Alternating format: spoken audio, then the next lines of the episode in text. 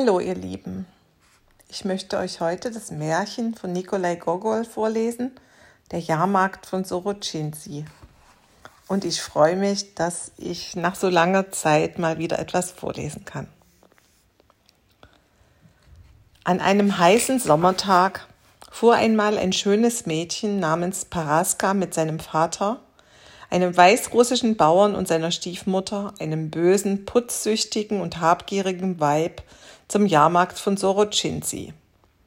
Das Fuhrwerk, von einem Ochsen gezogen, war hoch beladen mit allem, was die Bauersleute auf dem Markt feilbilden wollten, und der Vater führte eine Stute, die er auch verkaufen wollte.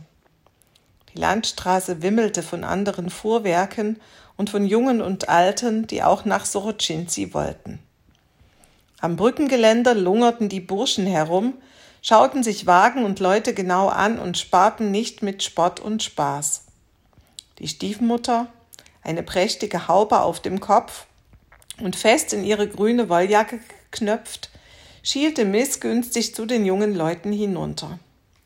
Paraska jedoch, die zum ersten Mal zum Markt hatte mitfahren dürfen, betrachtete sich alles und alle voller Neugier besonders einen jungen Mann im weißen Kittel, der ein freundliches Gesicht hatte und sie mit dunklen Augen anblitzte. Doch da polterte der Wagen schon von der Brücke herunter in die Vorstadt, wo sie bei dem alten Gevatter einkehrten. In der Stadt herrschte an diesen Markttagen ein Getöse wie unter einem Wasserfall. Das Volk schrie, lachte und johlte in allen Gassen.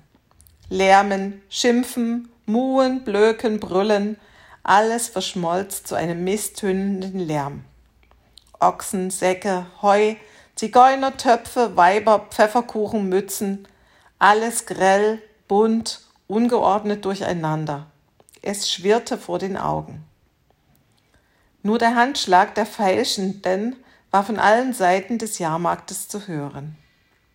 Wagen barsten, Eisenstangen klirrten, zu Boden geworfene Bretter donnerten, und der Kopf war einem so betäubt, dass man, sich, dass man nicht wusste, wohin man sich wenden sollte. Unser Bauer streifte mit seiner Tochter schon lange unter dem Volk umher. Ihre langen Zöpfe tanzten, sie hatte sich einen Strauß Feldblumen wie eine Krone auf den Kopf gesteckt. Der Vater dachte unaufhörlich an die zehn Sack Weizen und an die alte Stute, die er verkaufen wollte. Dem Töchterlein war anzusehen, dass sie lieber dorthin gegangen wäre, wo prächtige rote Bänder, Ohrringe, Halskreuze aus Zinn und Messing und Schaudukaten verführerisch ausgehängt waren. Sie wandte sich um. Und da stand der Bursche im weißen Kittel vor ihr und schaute sie mit leuchtenden Augen an. Ihr Herz tat einen Schlag wie noch nie zuvor, und der Bursche fasste sanft nach ihrer Hand und sagte Fürchte dich nicht, Herzchen, fürchte dich nicht. Da wandte sich der Bauer um und wollte seiner Tochter etwas sagen. Zugleich hörte er aber, wie hinter ihm vom Weizen gesprochen wurde. Da kümmerte er sich nicht mehr um sein Kind, sondern gesellte sich zu den Händlern, die nun schon nicht mehr vom Weizen und seinen Preisen sprachen, sondern vom Teufel und einem Schuppen, in dem der Teufel seine Schelmenstreiche treiben sollte. Kein einziger Jahrmarkt ist auf diesem Platz noch ohne Unglück abgelaufen. Gestern ging der Gemeindeschreiber spät in der Nacht vorbei, und siehe, schon streckte sich zum Dachfenster ein Schweinerüssel heraus und grunzte, dass es ihm kalt über den Rücken lief. Pass nur auf, du kannst sicher sein, dass sich wieder der rote Kittel zeigen wird. Dem Bauern stiegen die Haare zu Berge, auch wenn er gar nicht wusste, was der rote Kittel war. Doch als er seine Tochter schützend an sich ziehen wollte, sah er, dass sie schon ein anderer umarmt hatte, der junge Mann im weißen Kittel. Ehe der Bauer aber Luft holen und schimpfen konnte, gab sich der junge Mann als der Sohn eines alten Freundes zu erkennen und bat den Bauern um die Hand der schönen Paraska. Der Bauer war zufrieden, die drei gingen vergnügt in die nächste Schenke, um das Verlöbnis mit einem Umtrunk zu feiern, und danach kaufte der Bursche die beste Holzpfeife, ein rotgeblümtes Tuch und eine Mütze als Hochzeitsgeschenk für den Schwiegervater und Geschenke für alle, denen eines gebührte. Die Stiefmutter aber war gar nicht zufrieden.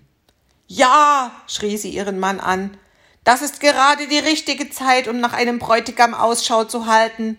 Du Narr, ach du Narr, hättest du lieber deinen Weizen verkaufen sollen. Das wird mir ein schöner Bräutigam sein, wahrscheinlich ein Hungerleider und Tagedieb. Sie keifte und keifte, bis der Bauer ihr hoch und heilig versprach, alles wieder rückgängig zu machen. Da weinte die schöne Paraska. Da stand der Bursche betrübt neben seinen Ochsen und grübelte, was er nun tun sollte. Da kam ein Zigeuner und fragte mit listigem Lächeln Verkaufst du mir den Ochsen für zwanzig Goldstücke, wenn wir den Bauern dazu kriegen, dir doch die Paraska zu geben? Aber gern, sagte der Bursche, und mit einem Handschlag war das Geschäft besiegelt. Auf dem Jahrmarkt ging unterdessen das Gerücht um, dass sich irgendwo zwischen all den Wagen der rote Kittel gezeigt habe. Die Leute bekamen es mit der Angst zu tun, und als die Nacht hereinbrach, lief jeder so früh wie möglich heim. Als der Bauer nun friedlich und sicher mit anderen Markthändlern und Nachbarn beim Gevatter in der Stube am Ofen saß, fragte er Was hat es denn für eine Bewandtnis mit diesem Kittel? Der Gevatter seufzte und antwortete Ach, das sollte man gar nicht vor der Nacht erzählen, aber höre, einst wurde der Teufel aus der Hölle gejagt, so wie ein Bauer den Hund aus der Hütte jagt. Doch der arme Teufel bekam Heimweh nach der Hölle, so ein Heimweh, dass er aus Kummer zu saufen begann. Was redest du da, Gevatter? unterbrach ihn der Bauer. Wie kann jemand den Teufel in die Schenke hineinlassen? Er hat doch Krallen an den Tatzen und Hörner auf dem Kopf. Aber das ist doch gerade die Geschichte, dass er eine Mütze und Handschuhe anhatte und einen roten Kittel. So konnte ihn keiner erkennen.